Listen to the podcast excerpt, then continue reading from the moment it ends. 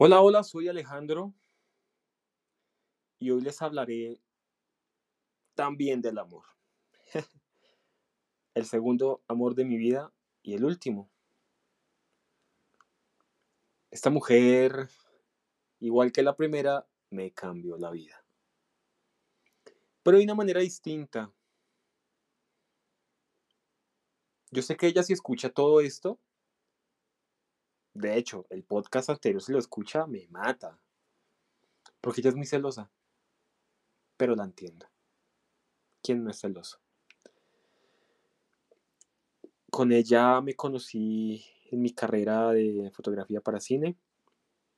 Ella, parce también, una flaca divina, cabello negro, ojos cafés, como carmelitos claritos. Y recuerdo muy bien que ese día que la conocí llevaba unas trencitas en la cabeza, parce, eso a mí me conquistó. Es una pendejada, pero mí me mató. Me pareció tan linda, tan tierna, tan, no sé, como... Me encantó. Y pueden creerlo, ella fue quien me habló. Ella fue quien me habló por Facebook. Y recuerdo mucho que me dijo que quiero salía por el pan. Parce, y empezó todo. Es increíble cómo, cómo una relación empieza, ¿no? Es increíble cómo pequeñas acciones empiezan algo que puede durar, como en este caso, cuatro años. Algo muy particular es que con ella también terminé en un periodo de tiempo y después volvimos.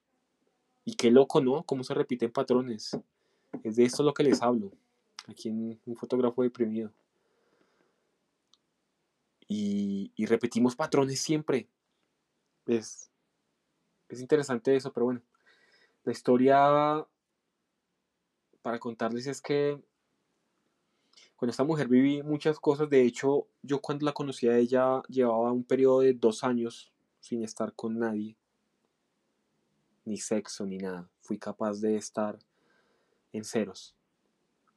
Y, y creí que, que estaba bien, y sí, yo estaba muy bien para, para compartirlo con alguien.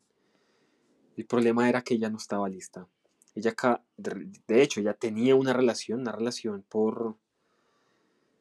¿Por qué? Por internet.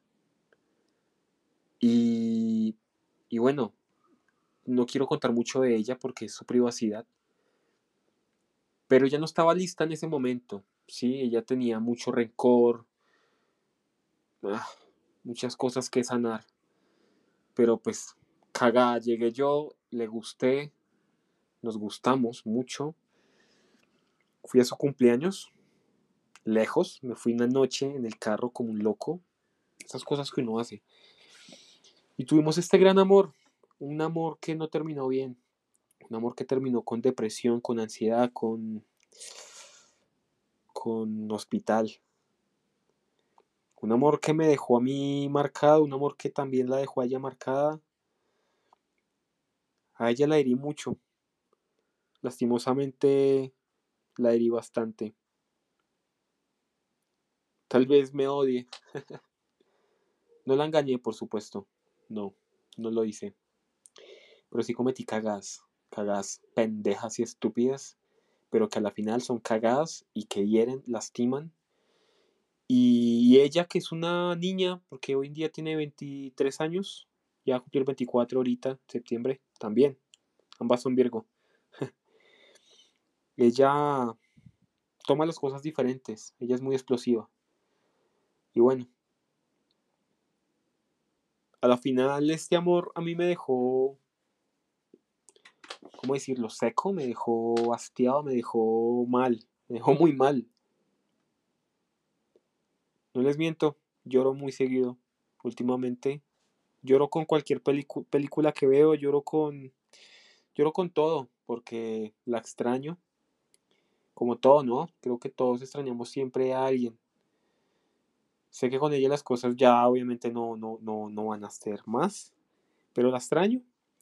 Sé que en la vida de ella ahorita ya hay otra persona. Yo no tengo a nadie, quiero tomarme un tiempo y si salgo con otra persona, quiero tomarlo tranquilo. No quiero hacerle daño a nadie, ni tampoco a mí. Quiero tener responsabilidad afectiva. Quiero tener lo que no hice con ella. Ser responsable.